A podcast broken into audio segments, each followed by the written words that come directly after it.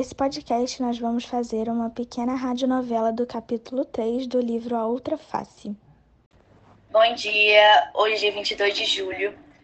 Eu vou falar um pouco aqui do episódio de hoje. Vamos ver a situação de Parvana e sua família após a invasão dos guardas e sua reação.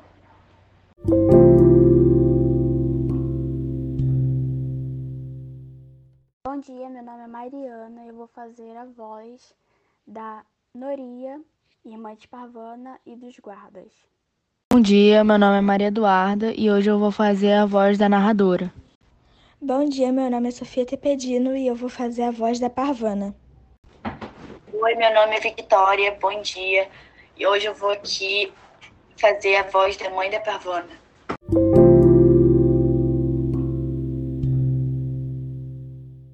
Após a invasão, a mãe de Parvana decide organizar o pequeno quarto para se deitar. Vamos limpar tudo isso. Me ajudem.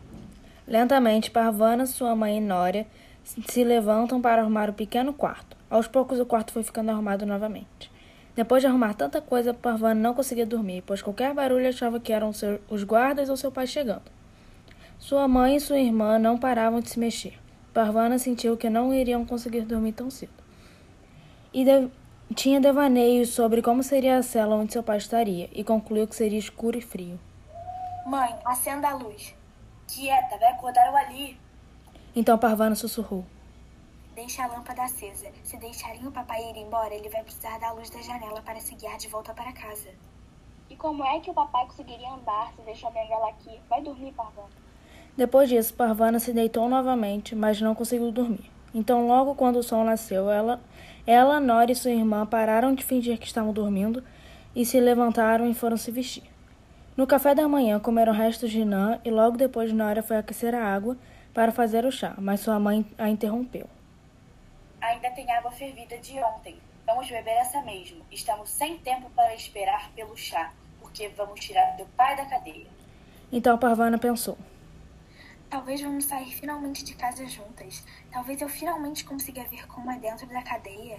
Mas a cadeia é tão longe e mesmo assim não temos a permissão de um homem para andarmos sozinhos na rua e nós teríamos que ir até lá a pé. E se os talibãs pararem a gente na rua? E se o meu pai estiver preso em outro lugar? Parvana falou. Nória, escreva uma carta de autorização para a mamãe. Não acho que isso vai adiantar. A maioria dos talibãs não sabem ler. Não é preciso, Nória. Já sou uma mulher adulta e com diploma universitário. Não vou ficar andando pelas ruas com uma carta de autorização presa na minha na minha boca. Então Parvana sussurrou para Nória. Escreva mesmo assim. Não vai adiantar. Depois de muita insistência de Parvana, sua irmã escreveu a autorização e deu a ela.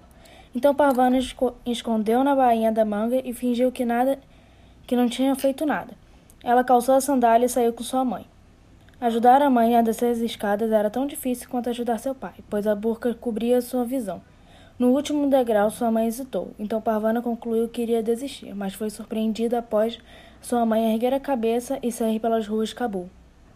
Mãe, me espere. Vamos logo, minha filha. Não temos tempo para esperar. Parvana foi atrás de sua mãe e percebeu que todas as mulheres estavam usavam burcas obrigatórias e assim ficariam todas iguais. Se perdesse sua mãe de vista, nunca mais iria encontrá-la. Sua mãe parava algumas vezes em frente a uns grupinhos e perguntava mostrando a foto de seu pai. O senhor viu esse homem? Todos afirmavam que não. Parvana ficava com medo cada vez que fazia isso, pois era pro... eram proibidas as fotos. Assim que chegaram na, pen... na penitenciária, Pul e Shark, suas pernas doíam, seus pés estavam machucados e estavam mu... com muito medo. Mas se lembrou da... de Malali, que era como seu pai a chamava, e pensou que ela formaria um exército que faria a invasão da prisão. Então sua mãe se aproximou do guarda e disse: Vim buscar meu marido. Os guardas ignoraram. Vim buscar meu marido. Ela pegou a foto do marido e ergueu diante do rosto dos guardas. Ele foi preso ontem à noite e não cometeu nenhum crime. Eu exijo que ele seja solto agora. Os guardas começaram a se juntar atrás de Parvana e sua mãe e falaram. Isso não será possível, senhoras. Agora, por gentileza, se retirem. Vim buscar meu marido! Parvana puxou a burca da sua mãe e disse: Mãe, os guardas estão atrás de nós. Então sua mãe retruca. Aguente firme, minha, minha pequena. A mãe continuou gritando. Vim buscar meu marido! Parvana acompanha sua mãe dizendo: Vim buscar meu pai.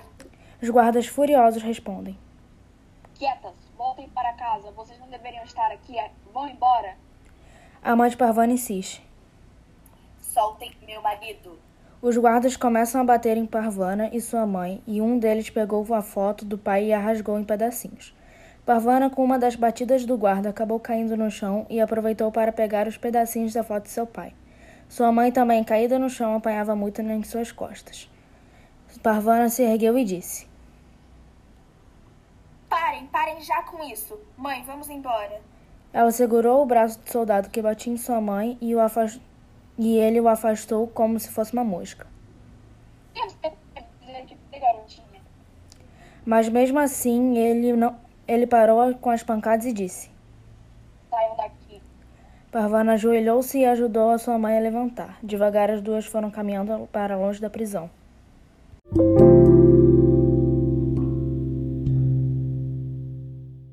Bom, espero que tenha gostado do episódio de hoje. Vemos você no próximo episódio do nosso podcast.